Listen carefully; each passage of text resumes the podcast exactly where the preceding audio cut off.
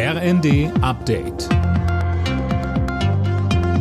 Stündlich neu. Auf den Punkt informiert. Ich bin Dirk Jostes. Guten Tag.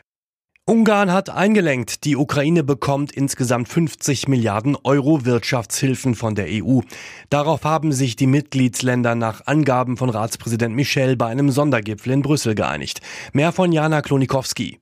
Ungarns rechtspopulistischer Regierungschef Orban hatte eine Auszahlung der Gelder im Dezember noch blockiert. Nach einem Treffen in kleiner Runde heute, unter anderem mit Kanzler Scholz, jetzt also die Zustimmung.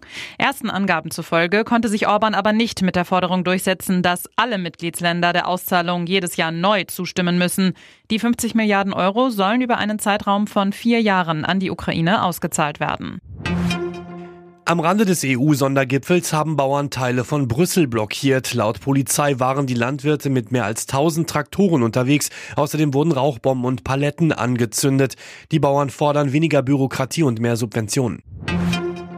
Keine Woche ohne Streik. Heute sind die Flughäfen dran. An insgesamt elf Airports hat das Sicherheitspersonal die Arbeit niedergelegt. Laut Flughafenverband fallen dadurch mindestens 1100 Flüge aus. Morgen geht es gleich weiter, dann ist der Nahverkehr betroffen. Verdi-Chef Wernicke sagt dem Ersten. Über 20 Prozent aller Plätze von Busfahrerinnen und Busfahrern, U-Bahn-Fahrern sind unbesetzt.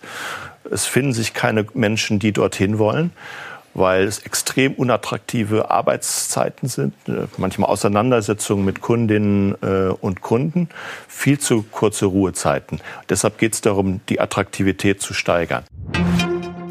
Formel 1 Rekordweltmeister Lewis Hamilton steht angeblich vor einem Wechsel von Mercedes zu Ferrari. Wie das englische Fachmagazin Autosport berichtet, könnten die Verhandlungen noch bis Ende dieser Woche abgeschlossen sein.